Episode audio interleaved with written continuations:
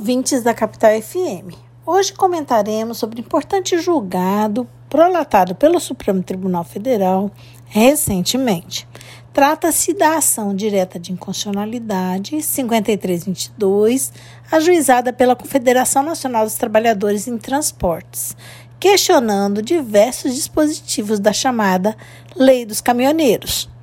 A norma regulamentou o exercício da profissão de motorista nas atividades de transporte rodoviário de cargas e de passageiros e, entre outros pontos, reduziu horários para descanso e alimentação em relação ao que é assegurado aos demais trabalhadores e passou a exigir a realização de exames toxicológicos.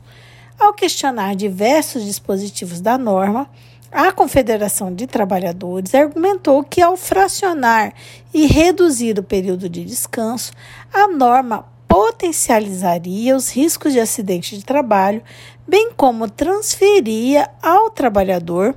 os riscos da atividade econômica, separando o tempo de espera para carga, descarga e fiscalização de carga despendido pelo trabalhador é, de sua efetiva jornada.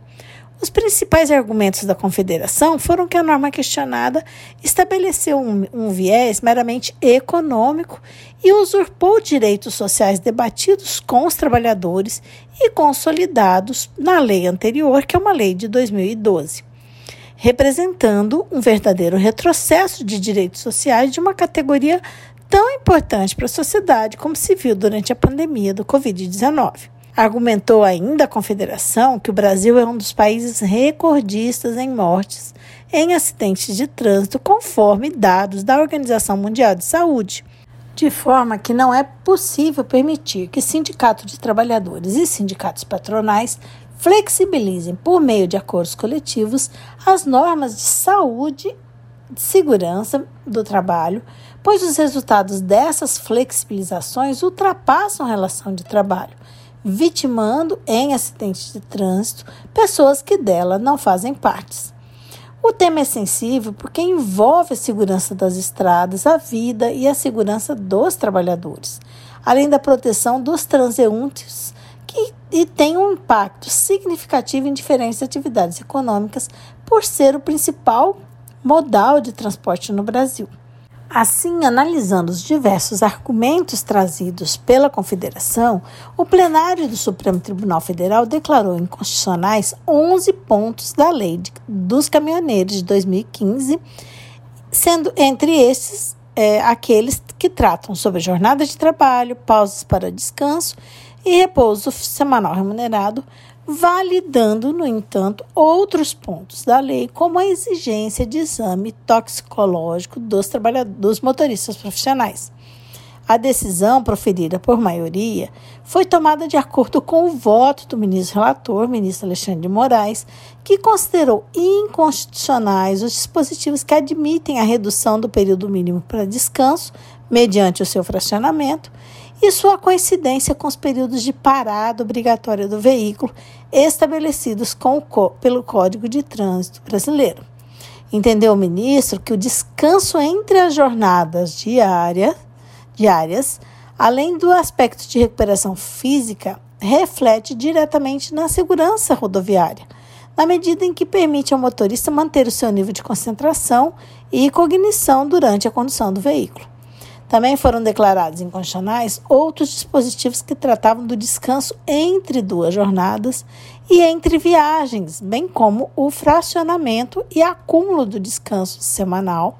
por falta de amparo constitucional. Para o ministro relator, abre aspas, o descanso tem relação direta com a saúde do trabalhador, constituindo parte de direito social indisponível. Dessa forma, ficaram excluídos da jornada os intervalos para refeição, repouso e descanso, e deixou de ser possível o repouso dos motoristas com o veículo em movimento, mesmo que dois motoristas estejam revezando a direção durante a viagem.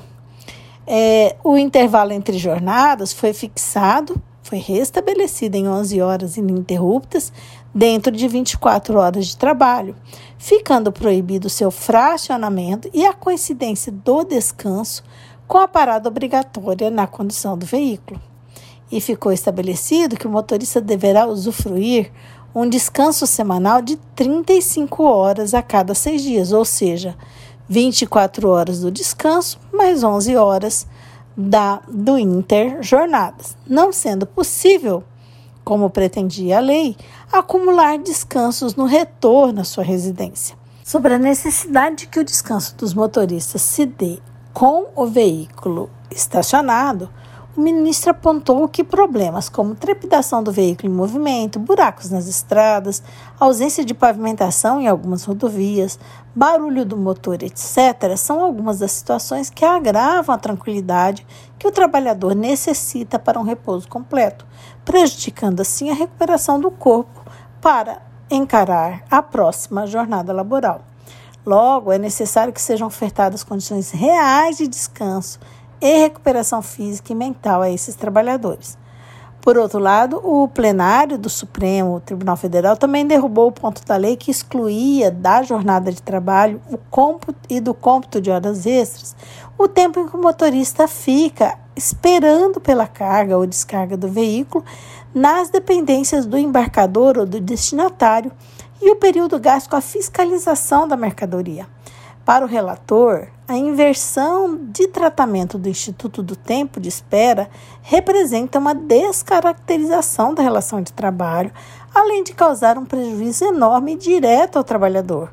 porque prevê de uma, uma, uma forma de prestação de serviço que não é computada na jornada diária normal nem como jornada extraordinária, estando o motorista à disposição do empregador durante o tempo de espera, a retribuição ou seja, o pagamento é devido por força do contrato de trabalho e não poderia se dar em forma de indenização por se tratar de horas de tempo efetivo de serviço.